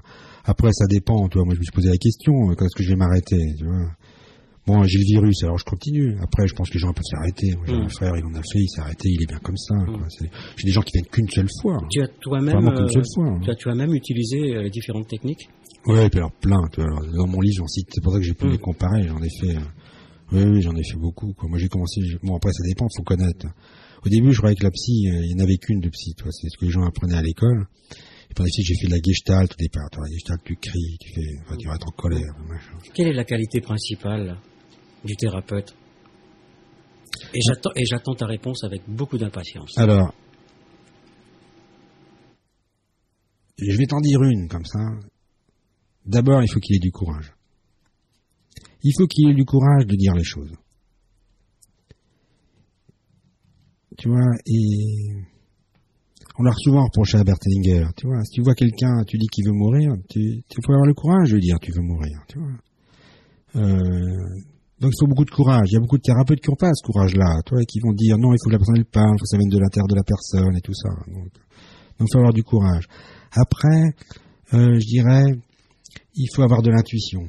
C'est-à-dire que avoir beaucoup appris, enfin beaucoup pratiqué, mais être toujours disponible dans l'intuition. C'est-à-dire que le thérapeute, pour moi, c'est un haut-parleur. C'est un haut-parleur, il est intuitif, il dit voilà ce que je ressens, et puis je vais le dire.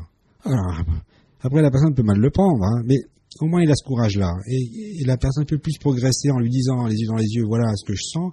Après, tu prends ou ne prends pas, un peu comme la psychophanie ou un voyant. Mais la thérapeute, il prend quand même la responsabilité de ce qu'il dit. Hein, il peut donner des arguments. Mais je dirais le courage et puis l'intuition. Quoi. Et l'humilité, qu'en fais-tu?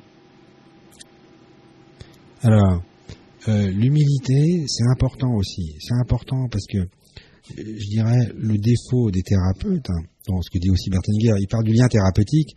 Le lien thérapeutique, c'est le, le, thérapeute qui veut soigner ses parents, alors il prend tous ses clients pour ses parents. Et quand le client il s'en va, il dit non, non, faut que vous restiez. Et puis il dit ça c'est de la résistance, faut que vous restiez. Tu vois et, et, et l'humilité, c'est pour le thérapeute, c'est-à-dire il va vouloir aller, on va dire, réparer le destin des autres, se mélanger du destin des autres. Et l'humilité, c'est qu'il accepte son propre destin, qu'il voit son propre destin et qu'il accepte celui des autres. Hein. Une histoire comme ça que raconte Bertelinger. Il y avait une personne qui était capable, il avait un ami médecin, il allait à l'hôpital et puis il voyait si la mort était à la tête ou au pied. Hein. Puis il dit bon, s'il est au pied, il va mourir, et puis s'il est à la tête, il va vivre. Une fois, son ami médecin l'appelle et puis il va à l'hôpital.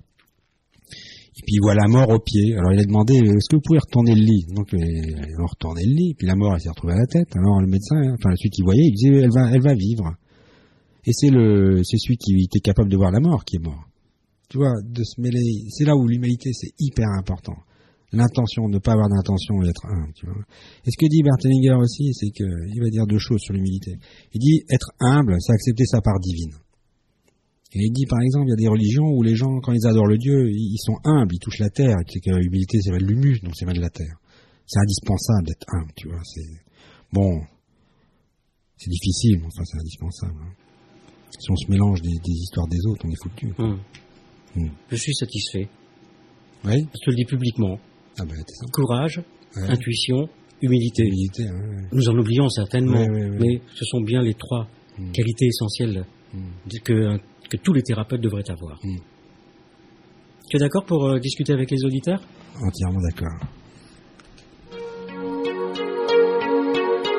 Alors juste avant d'ouvrir le standard, euh, nouvelle page promotionnelle.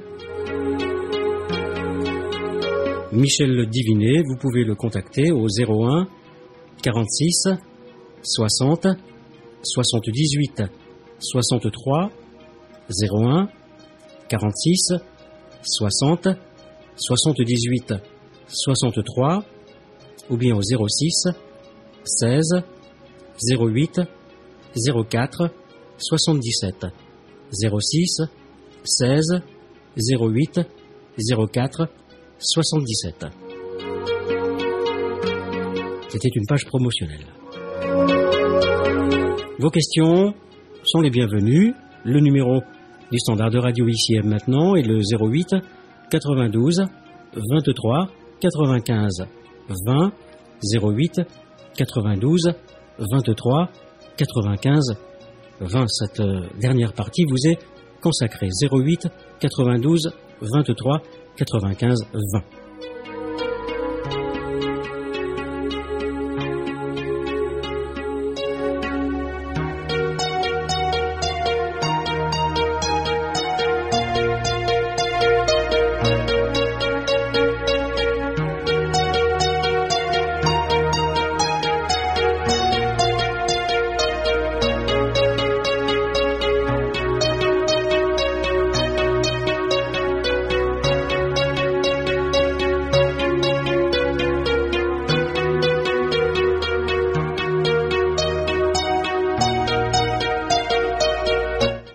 92 23 95 20. Bonjour Christine. Oui, bonjour. Allô? Oui, vous êtes, euh, vous êtes en direct. Oui. Euh, J'écoutais Michel Divinet là, j'étais très intéressée par ce qu'il disait. Et, euh, et moi, je. Enfin. Moi, je trimballe des angoisses depuis ma plus tendre enfance. J'ai fait 7 ans de. Pardon? Non, nous vous écoutons, ne vous interrompez point, tout va bien. Oui, oui, oui. Et euh, je vous entends mal, c'est pour ça. Euh, et euh, oui, j'ai 53 ans, j'ai été mariée, je suis divorcée, euh, j'ai fait 7 ans d'analyse, euh, j'essaye de lutter contre mes angoisses. Et ce que vous me disiez m'a beaucoup interpellée, à quel point c'est que j'ai des, des tremblements dans la voix. Et euh, en fait, bon, je, pense que ça vient de ma mère. Ma mère m'a toujours dit tais-toi, fais ci, fais ça. quand on me posait des questions, enfin, elle, a mis mon existence quelque part. Je, je suis la troisième d'une famille avec un frère qui a 13 ans de plus que moi et une sœur qui a 5 ans de plus que moi. Et euh, j'ai- pu parler à ma mère après le décès de mon père. Et il n'y a pas longtemps, comme elle a 86 ans, j'ai essayé de retourner vers elle et euh, j'ai fait une tentative de suicide. Et j'ai eu ma mère au téléphone et je lui ai dit dis-moi quelque chose de réconfortant. Et tout ce qu'elle a trouvé à dire, c'est fallait pas faire ça. Et, et j'étais j'étais très très enfin, très en colère contre elle. Je, je, je l'ai envoyé paître et j'ai raccroché. Puis je, je me suis dit maintenant, je sais que c'est pas possible quoi. Mais je vis avec cette angoisse. Excusez-moi. Je vous passe, je vous passe euh, Michel. Merci. Je vais changer de sujet, hein. Je vais pas, je vais pas vous parler de votre mère. Est-ce que vous avez perdu un enfant?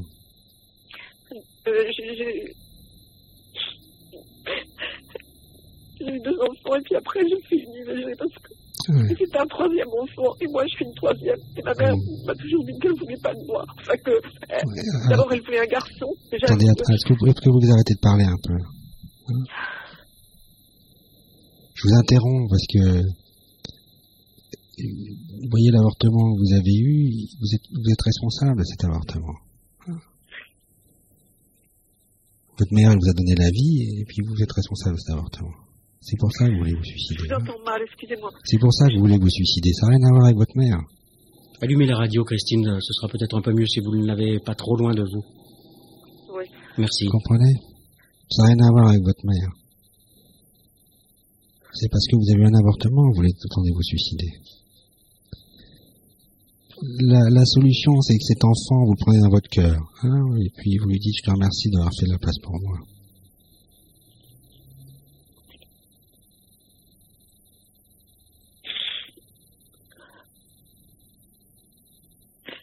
Vous m'avez entendu, là Oui, je vous entends, mais c'était pas de ma faute.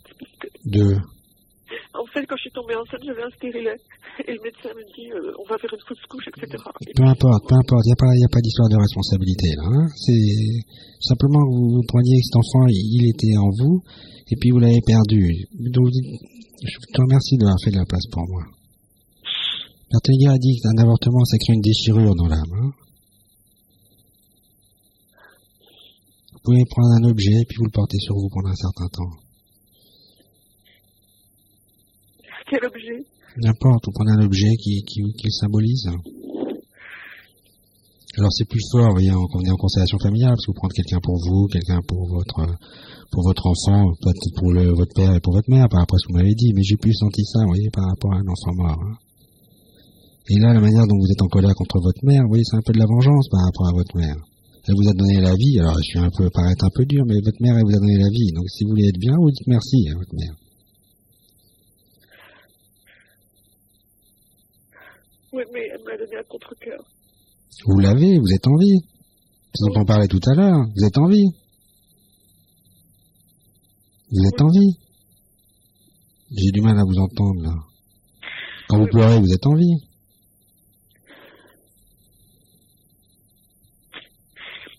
Oui, mais ma vie, ma vie est un échec parce que j'ai divorcé. Enfin, mon, mariage a fini en divorce. Vous avez donné la vie ou vous m'avez dit que vous avez des enfants vivants? J'ai deux enfants. Voilà, vous avez pris, vous avez pris la vie de vos parents. Vous avez deux enfants vivants et vous avez un enfant mort. C'est beau ça.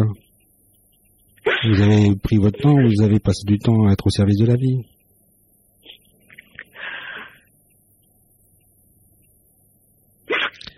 Et si vous allez bien, vos enfants iront bien aussi.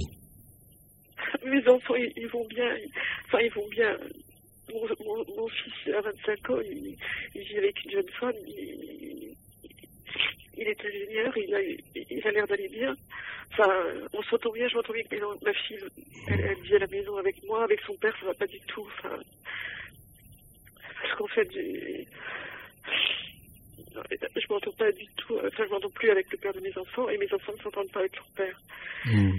Et ma fille a fait des crises d'épilepsie, elle a fait un eczéma géant, enfin maintenant elle est avec moi et puis comme elle réussit ses études, elle va partir en Angleterre là avec le, par Erasmus. Vous êtes fier de votre fille? Pardon? Vous êtes fier de votre fille? Je suis fier de mes enfants. Bah, vous êtes fier de vos enfants, vous êtes fier d'avoir donné la vie. Oui. Ah, oui. C'est ça qui est important. Vous pouvez vous imaginer, alors après ça va prendre un certain temps, mais c'est ça la, solution, hein. c'est que vous appuyez sur votre mère, et puis vous avez vos enfants qui s'appuient sur vous. Et puis vous les voyez tous les trois. Hein. Votre fils, votre fille et l'enfant avorté.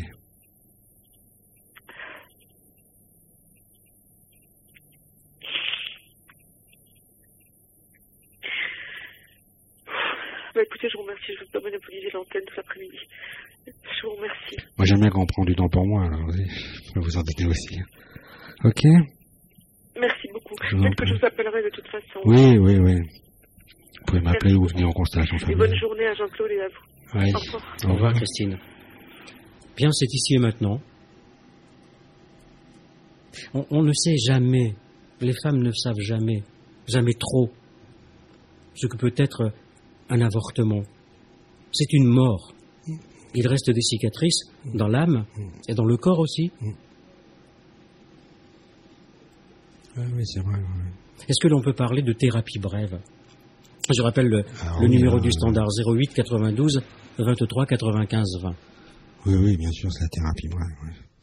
Moi, une fois, j'ai une cliente qui est venue, et puis, donc, c'est les séances du MDR. En gros, je scanne un peu, je regarde la psychogénéalogie, je regarde la naissance, je regarde les traumatismes. Elle avait un traumatisme, je dis, ok, je vous propose de faire du MDR. Dans l'MDR, une phase qui est vraiment très très bien, c'est qu'on met la personne en ressources au début, telle manière qu'après, à la fin de la séance, on remet la personne en ressources. C'est-à-dire, on lui donne des images où elle est bien, elle repart bien. Hein. La personne est assise, je commençais à faire... Euh, bon, euh, imaginez un lieu où vous êtes vraiment bien, où c'est agréable et tout. Et la personne dit, ouais, on commence tout de suite. Je dis, oui, je sais pas faire autrement. Moi. Je sais pas faire long. De toute façon, la thérapie longue, c'est pas bien pour moi. Enfin, oui, on parle de l'humilité tout à l'heure. Après, on va, on va, on va s'inscrire dans le destin de l'eau. Et c'est, tu vois, c'est long. C'est, enfin, c'est, c'est pas bon. Ne moi, sais jamais être dans l'émotion euh, de celui ou de celle qui est en face. Ah, jamais, Hmm. jamais. Alors, euh, Berthenegger a dit même sans pitié. C'était un petit peu le cas, tu l'as avec Christine. hein. J'ai le sentiment que... Il faut être en accord avec la personne exclue du système. Hum, D'accord, Hein oui. Ne Donc pas là- rentrer dans les schémas. euh, Donc là, la personne, toi, l'exclu du système, c'était l'enfant avorté. Donc c'est celui-là que, dont, enfin, dont moi je vais m'occuper. Que dans ma tête, toi, je prends et que je mets à l'intérieur de moi pour avoir un, un- une image avant la personne, tu vois, pour l'aider à aller faire ce pas-là. Parce que c'est ce pas-là qui est le plus important. hein. Oui, j'ai le sentiment que, Hmm. avec cette émission, nous touchons au profond de l'intimité de Ah chacun. ouais, ouais, ouais. Merci. Merci Christine d'avoir appelé. En plus, enfin, tu vois, en plus, elle a eu du courage de le dire à l'antenne quand même. Hein. Hum, hum. C'est pour ça qu'il est important de dire merci. Ouais. 08 92 23 95 20. Michel Divinet est présent jusqu'à 19h. Vous avez une question, peut-être une remarque, vous n'êtes pas forcément d'accord.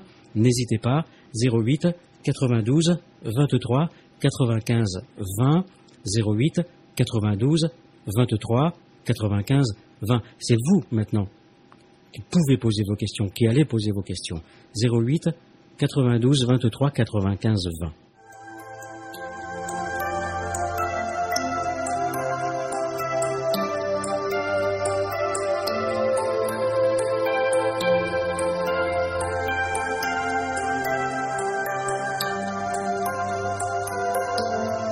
J'ai une autre question qui, qui me vient à l'esprit. Euh, Nous avons tous euh, notre fragilité, bien sûr. Pourquoi ne faisons pas confiance, nous ne faisons pas confiance aux forces que nous avons également?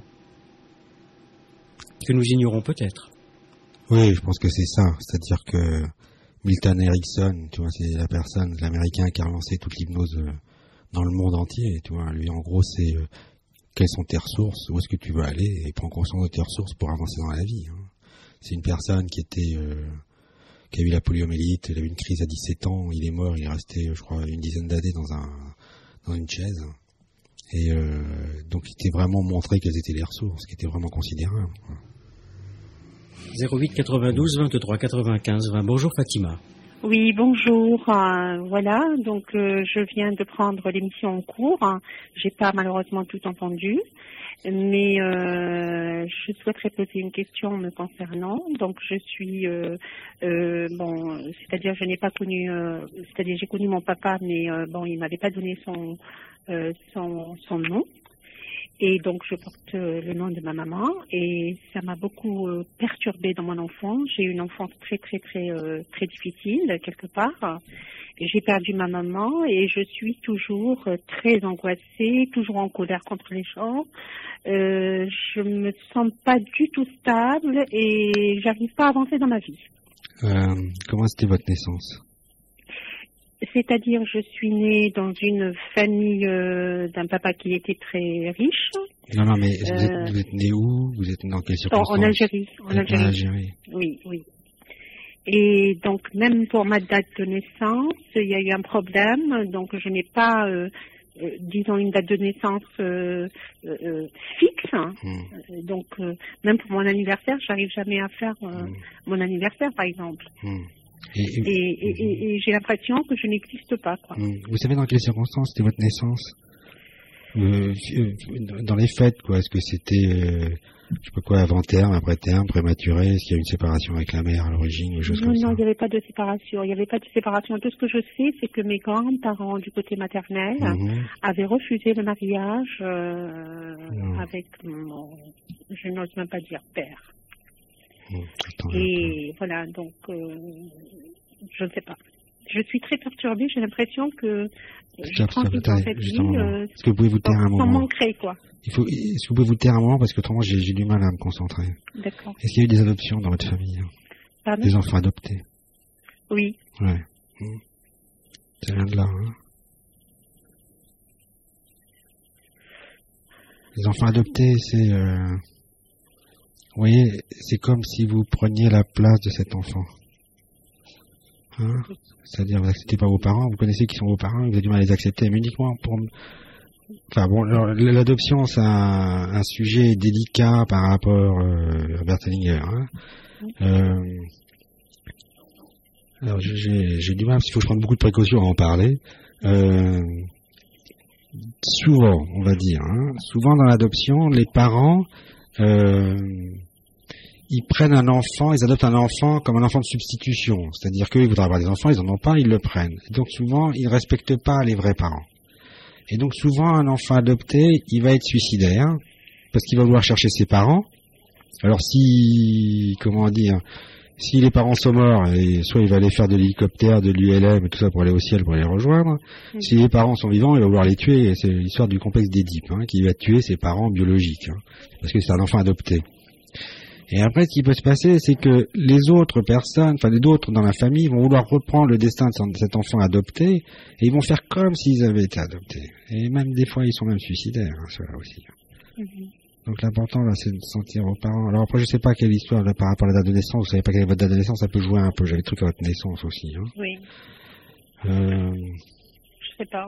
Je, vous pensez qu'en essayant de, de voir avec vous, je pourrais éventuellement. euh, ah ben, en constellation, vous venez, vous posez votre question, on met des personnes, et après moi je m'appuie sur le ressenti des personnes. Vous voyez, c'est plus fort et plus précis que au téléphone où je sens tiens il y a un truc à la naissance, il y a un truc d'adoption. Vous voyez, c'est je fais un peu, je vais avoir un amirama quoi, vous voyez, au téléphone, mais bon, D'accord, c'est comme je le ressens, bon, je peux me tromper, vous voyez. hein. d'accord. De toute Mhm. manière, je prendrai rendez-vous avec vous Ouais. pour que je puisse euh, comprendre un petit peu parce que c'est une phase qui est très obscure pour moi et, euh, De quoi?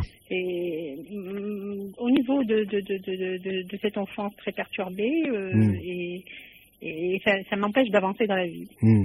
Alors après, vous voyez, bon, je vous faire encore des généralités. Vous êtes né en Algérie, vous avez des frères et sœurs qui sont nés en France ou non? Non, Non, c'est-à-dire que c'est vous qui avez immigré d'Algérie ou c'est vos Oui. parents? Oui. Vous avez perdu un enfant ou non? Pardon? Vous avez perdu un enfant ou non? Oui, Donc ça y fait aussi, hein. Ça fait que vous avez perdu un enfant. Je vous pose la question parce que dans 90% des cas, les, les, les, les parents donc, qui émigrent, comme vous, hein, vous émigrez d'Algérie, ils perdent un enfant. Ils perdent un enfant parce que cet enfant, il représente l'Algérie. C'est-à-dire qu'on peut avoir la nostalgie d'un pays, et puis on peut perdre un enfant juste pour rappeler le, le pays. Hein Moi, j'ai ma mère, par exemple, les parents de ma mère étaient italiens. Ils sont allés de- d'Italie en Algérie. Ma mère a eu un frère mort. Donc, juste ça. Ah, Pardonnez-moi de, de vous interrompre, hein, mais il y a de nombreux appels en attente. Merci beaucoup. Merci Fatima. Merci infiniment. Au Bonne fin de journée. Au revoir. Bonjour Daniel. Oui, bonjour. Euh, voilà. euh, Voulez-vous je éteindre voudrais votre savoir- poste de radio, s'il vous plaît? Oui, ça y est, c'est fait. Merci. Euh, je voudrais savoir en cas d'inceste, Hmm. pour euh, une personne qui ne parvient pas à pardonner, Hmm. si euh, les thérapies que vous proposez peuvent apporter une solution. Alors c'est le deuxième sujet délicat avec euh, l'adoption, c'est l'inceste. hein. Euh, je vais vous donner la, la dynamique euh, générale de l'inceste. La dynamique générale de l'inceste, c'est une femme qui, a une fille d'un premier mariage et le, premier mari meurt, et puis elle se remarie. Elle se remarie avec un deuxième homme, et il y a un inceste entre la fille du premier mariage et le deuxième mari, avec son, beau-père. Et ce que dit Bertelinger, il dit euh, la mère est autant responsable que le père. Parce que ce qui se passe, c'est que la mère, elle n'a pas pris la douleur de la, mort du, premier mari, donc elle va pas le deuxième mari, et la fille, le fait pour la mère. Va, vous voyez, donc il y a, dans l'inceste, bon, ça dépend vraiment des cas, hein, il faut faire la différence entre euh, la violence et l'amour, c'est-à-dire qu'après on peut dire je peux avoir de l'amour euh, sans violence, et puis accepter la liaison qu'il y a eu et que peut-être il y a eu de l'amour. Hein. Et comme il n'y a pas, père, alors, alors quand c'est pas le deuxième, oui, oui, attendez, je vais juste finir par rapport à ce que vous m'avez demandé auparavant, par rapport au pardon. Hein. Euh, Bertelinger, il dit on peut pas pardonner. On peut pas, parce que si on pardonne quelqu'un, ça veut dire qu'on se met au niveau de Dieu. Ça veut dire que le sort de l'autre dépend si on lui pardonne ou ne pardonne pas. Ce qu'il faut, c'est accepter, c'est reconnaître et dire qu'on est innocent. C'est-à-dire que la responsabilité, elle est chez l'autre, elle est chez le grand, elle est chez l'adulte, elle n'est pas chez le petit. Mhm. Donc je suis innocent. Donc je suis innocent, je te rends la responsabilité de ce que tu as fait. Et moi, je suis innocente. C'est ça qui est important. Mais on dit que sans pardon, on ne peut pas avancer normalement dans, dans tous les cas. En principe, le pardon, c'est une clé pour Ben, avancer. Bah, je pense pas, non. A priori, je pense qu'on peut se pardonner à soi-même ce qu'on a fait, mais pas pardonner aux autres. Si vous pardonnez à quelqu'un, ça veut dire vous prenez pour qui, là? Ben, on accepte de penser que ce n'est qu'un humain et qu'il est faillible. mais là, la personne en question n'arrive pas à ça. Oui, vous acceptez le fait. Bon, après, je sais pas, la personne a peut-être d'autres choses qui sont derrière. Oui, il faudrait que j'en sache un peu plus, où j'ai la personne. Je peux dire que des généralités. Mais euh, il y a des cas où ça apporte une solution. Ah bah bien sûr, mais c'est toujours d'accepter ce qui s'est passé et de voir la dynamique. Ou alors après, donc, souvent, ce qui se passe, c'est que c'est possible d'ailleurs ce que vous me dites, parce que pourquoi pas, c'est la mère. Et à ce moment-là, c'est de dire euh, à la mère, euh, maman, je l'ai fait pour toi. Maman, je l'ai fait pour toi par amour. Et maintenant, je me retire. Voilà. Donc Berthier, il insiste que la, mère est autant responsable que l'homme. Mhm, oui, hein bien sûr. Bah, je suis content que vous soyez de mon avis. J'ai des vibrations hein, sur le deuxième. Hein. Oui. Ok. Bon, mais écoutez, je vous remercie déjà pour cette euh, partie d'information. Oui. Merci. Au revoir Daniel, bonne fin d'après-midi. Merci. Bonjour Catherine. Oui, bonjour. Euh, je crois que mon problème principal, c'est que j'arrive pas à trouver ma place. Et puis il y avait une question bête qui m'était venue aussi quand j'étais en attente. J'ai arrêté de fumer. Je pensais que je trouverais de la place, de l'espace, du souffle. J'ai trouvé du temps, mais je suis toujours en train de courir. Et je me sens pas, euh, j'ai pas trouvé ce bien-être que j'attendais en, arrêtant de fumer. Vous avez perdu un, frère ou une sœur? Non, normalement non. Normalement, c'est-à-dire votre mère elle est toujours vivante Non, pas que je sache. Votre mère est toujours vivante ou non? Oui. Vous pouvez lui demander? Euh, oui, je pense qu'on a fait le tour. Normalement, euh, elle ne me le dira pas. S'il y a eu, elle ne me le dira pas. Je pense, je, normalement, je suis le premier enfant. Il y a eu un avortement après moi, oui. Ok, donc c'est oui, non Non, voilà, oui. Donc c'est pour ça, hein C'est-à-dire que là, vous courez. vous étiez là, vous avez... Comment Vous avez entendu le, début de l'émission quand je parlais un petit peu le, le, cas dans le cas où on a perdu un frère ou une sœur? C'est-à-dire qu'on court, on court parce qu'on dit si je m'arrête, je meurs. Hein, parce que je vais être comme l'autre, l'autre il est mort. Donc on fume, on fume pour accélérer le fait de, mourir d'aller le rejoindre. Dans ces cas-là, alors que vous, comme vous êtes une fille, il y a, deux, dynamiques possibles. Hein. La, première, donc, c'est il faut dire par rapport, dire maman, je prends le deuil en tant que fille et en tant que sœur et je te laisse celui en tant que mère. Faire la différence. Vous pouvez prendre aussi, voyez, la culpabilité de votre mère. ça, ça vous touche, hein ça me fait réfléchir. Je suis ah aussi avec le cordon autour, du cou trois fois. Mais là, je cours pour un... Oui, je, peux comprendre ça, mais mon père court aussi. Il est tout en train de courir. Le cordon autour du cou, c'est autre chose. Le cordon autour du cou, c'est euh, il faut que je meure pour pouvoir vivre. Hein, si vous voulez changer, c'est surtout une, métaphore de changement de, de changement de vie. Hein. Et pour vous, a priori, c'est ça. Oui, vous fumez, c'est-à-dire que vous êtes âgé, vous voulez accélérer le fait de mourir. Hein donc vous priori vous voulez rejoindre cet enfant. Je dis toujours à ça avec précaution, hein, c'est des généralités. A priori vous voulez rejoindre cet enfant qui est mort, vous voyez. Comme peut-être, vous voyez, comment euh, euh, Freud qui avait un cancer de la mâchoire, il avait un frère qui était mort. Hein, vous voulez le rejoindre aussi. Donc tout ce que je peux vous souhaiter, c'est de rester en vie. Mm-hmm. Je peux. Je vis encore un peu et après j'irai te rejoindre. Oui, la vie c'est pas. Et après, pour vous, vous pouvez faire autrement. Vous pouvez voir la mort en face de vous, votre mort, si vous acceptez de la voir, et puis vous dites euh, quand le moment sera venu, je viendrai. D'ici là, regarde-moi avec bienveillance.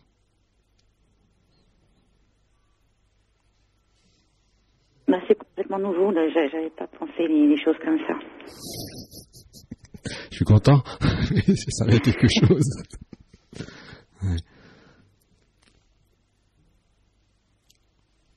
Ok, ben, je, vous remercie. Je vous en prie.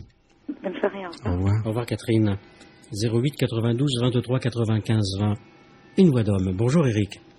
Bonjour à vous. Euh, qu'est-ce que ça veut dire? Donc euh, là c'est moi quand on est euh, cyanosé. Cyanosé à la naissance? Ouais. Ça dépend, là, faut demander à un médecin. C'est parce que vous avez mal respiré à la naissance ou quand vous étiez tout bleu, là. Ouais, c'est ça, C'est ça, ouais. Hmm. Ça, enfin, là, je peux pas, je peux, moi, ce que je peux interpréter, c'est plus, euh, vous voyez, la métaphore que c'est quand vous avez cette naissance-là. Vous voyez? C'est-à-dire que vous, a priori, vous n'avez pas eu assez d'oxygène. Est-ce que vous dormez toujours la fenêtre ouverte, par exemple? Non, du tout. Non. Et des fois, les gens qui sont en post-terme, ils, ils ont peur de manquer d'air, euh, alors ils ouvrent toujours la fenêtre. Quoi. Avec vous, après, Ouais. c'est pas le cas. quoi. Ouais, j'ai toujours fait un travail de, depuis quelques années, c'est vrai, conscience par rapport à la respiration, quoi. Ouais. Alors, je suis, un peu, je suis un peu critique. euh, voilà, enfin, bon, il y a des techniques de respiration comme le rebirth ou comme la respiration holotropique des choses comme ça. Souvent, elles vous font renaître la naissance. Vous avez de la chance, c'est un peu aléatoire, mais ça va pas sur, euh, vous voyez, la reconstruction de la naissance. Donc, la reconstruction de la naissance, c'est dont on avait parlé, la thérapie de l'étreinte, où là, vous régressez à votre naissance. Bon, mais c'est assez technique. Il y a une personne qui se met à vos pieds, qui pousse, une personne qui met une main sur la tête, une personne qui met des, des mains sur les épaules, vous voyez, pour que vous revivez votre naissance, et qu'après vous dites, ok, je respire, je suis bien, là. Mhm. Si la nausée, ça veut dire que vous êtes tout bleu, quoi, c'est tout. hein. Mhm. Enfin, ça, je suppose que vous le saviez. D'accord. Je vous remercie. Je vous en prie. Au revoir. Au revoir. revoir Eric. Allez, nous avons encore... euh, tu peux rester euh, quelques minutes de plus après, après la fin de, de l'émission Bien, alors voilà, 08 92 23 95 20. Je pense que nous n'aurons plus le temps d'accueillir en direct un appel d'un auditeur ou une auditrice pour faire, euh, si besoin était, la, la synthèse de ces 90 minutes. Là, Oui, euh, tu vois, les, les, les personnes qui appellent, ça, ça, ça me touche toujours parce que c'est là où c'est la vie, tu vois. Et, euh, alors, moi, je suis dans la spiritualité, c'est-à-dire d'avoir vu ces constellations, euh, ça m'a touché. Toi, j'ai cru qu'il y a une force supérieure à nous qui nous guide et tout ça, qu'on appelle l'âme. Et donc, c'est sur le chemin de l'âme, c'est accepter de vivre, accepter de vivre et pas à pas, même si on ne sait pas quel sera le prochain pas. Bon, c'est surtout ça. toi, on, on réintègre les exclus, on accepte de vivre. j'ai beaucoup apprécié euh, quand tu as parlé du pardon. Oui, Qui je suis, moi, pour pardonner Ah, l'autre bah oui, exactement. Parce qu'après l'autre va être heureux. Ça va à l'encontre de tout ce que nous, tout ce qui nous a été euh, appris. euh, Bien sûr. mais ouais. ne soyons pas formatés. Bah oui, Qui je suis moi pour pardonner l'autre? Voilà. Pour qui je me prends? Par contre, on peut se pardonner soi-même. Et ça, on peut en profiter. C'est peut-être ça le plus difficile. Exactement. Non? Oui, oui. Et comme dirait Julien Précope, aimons nos défauts. C'est encore plus difficile. Aimons nos défauts. On peut aimer nos qualités, mais on est humain, tu vois. On est, comme dirait Bertrand Inger, il dit, quand on est mort, on est parfait. Donc on est humain, donc on fait des erreurs. Donc acceptons nos erreurs. Hum. Des, des stages euh, régulièrement organisés Alors je fais euh, deux soirs de découverte par mois, un jeudi et un mardi. Euh, je fais un week-end, un week-end complet, et puis je donne des, formations un dimanche par mois avec un thème pour animer les constellations, qui est ouvert aux thérapeutes, parce que des fois si on se pose la question, j'ai un client, je sais pas qu'est-ce qui se passe, on peut mettre en scène aussi la, soit la, la constellation du client, soit celle du thérapeute, soit avoir l'interaction qui est entre les deux. Quoi. Ça m'aide moi aussi, parce que moi aussi j'ai besoin aussi de voir, prendre du recul euh, sur ce que je vis. Donc euh, je suppose euh, en te contactant euh, téléphoniquement. Voilà, oui, dire sur le site c'est aussi Ah, il y a toutes les c'est- dates. mais tout le monde n'a pas Internet. Donc le téléphone. Bien. Que je vais rappeler. conclusion en ce qui me concerne. On parle souvent d'enfance à racines. Nous avons tous nos racines. Exactement, exactement. Et, et, et- et trouvons notre place, quoi.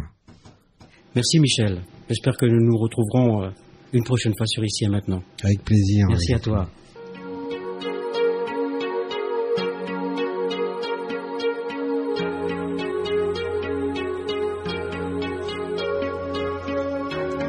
Troisième et dernière page promotionnelle pour rencontrer Michel Divinet, deux numéros de téléphone, le 01 46 60 78 63, 01 46 60 78 63, ou bien le 06 16 08 04 77 06 16 08 04 77. Et nous resterons jusqu'à 19h, 19h15 en direct.